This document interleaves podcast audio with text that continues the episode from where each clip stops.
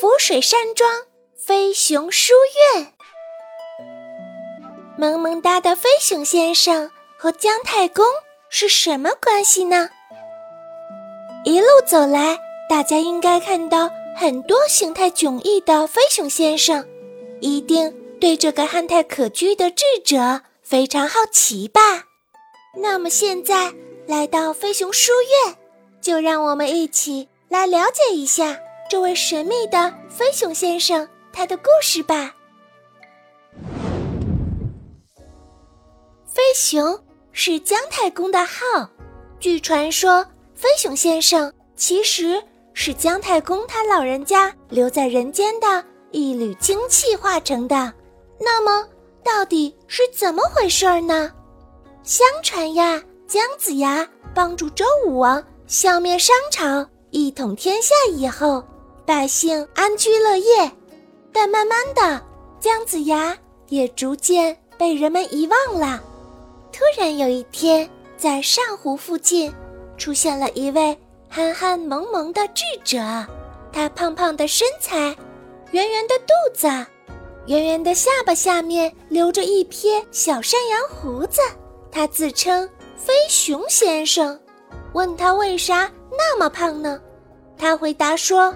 因为自己满腹才学，所以变得肥圆肥圆的。他还说自己是姜太公的一缕精气化成的，来到上湖是为了守护这个山清水秀的地方。于是，飞熊先生就在风景秀丽的上湖居住了下来。有时候，他胖胖的身影。出现在鱼山采蘑菇，有时候呢，坐在上湖边垂钓。飞熊先生觉得，百姓不能只是满足物质的富足，还应该接受文化的熏陶。他创办了飞熊学院，将自己毕生的绝学总结成琴、棋、书、画、印、功，飞熊六艺。让全天下所有的孩子都来学习这六门艺术课程。据说在民间还流传着一首歌谣：“江左飞熊开宗立派，飞熊六艺人尽其才。”赞扬的就是飞熊先生这六门艺术课程的开创精神。因为飞熊先生所做的积极贡献。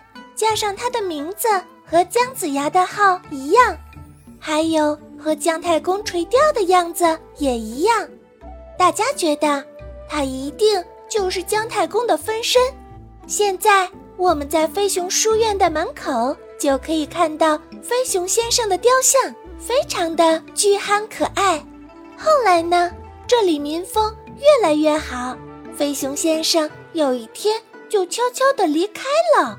具体去哪里，无人知晓，也无人可说。偶尔会见到他胖胖的身影出现在这里。飞熊书院也是清朝诗人钱谦益和夫人柳如是的居所，所以又名为浮水山庄。我们看到如今的浮水山庄，是一座具有明清风格的园林，山庄粉墙黛瓦。亭台错落，小桥流水，景致非常的优美。这里琴棋诗书画印六大场馆也是非常适合亲子体验的好去处。如果玩饿了，还可以去飞熊餐厅吃饭，除了有可口的美食，还有可爱的飞熊出现，带给你惊喜哟。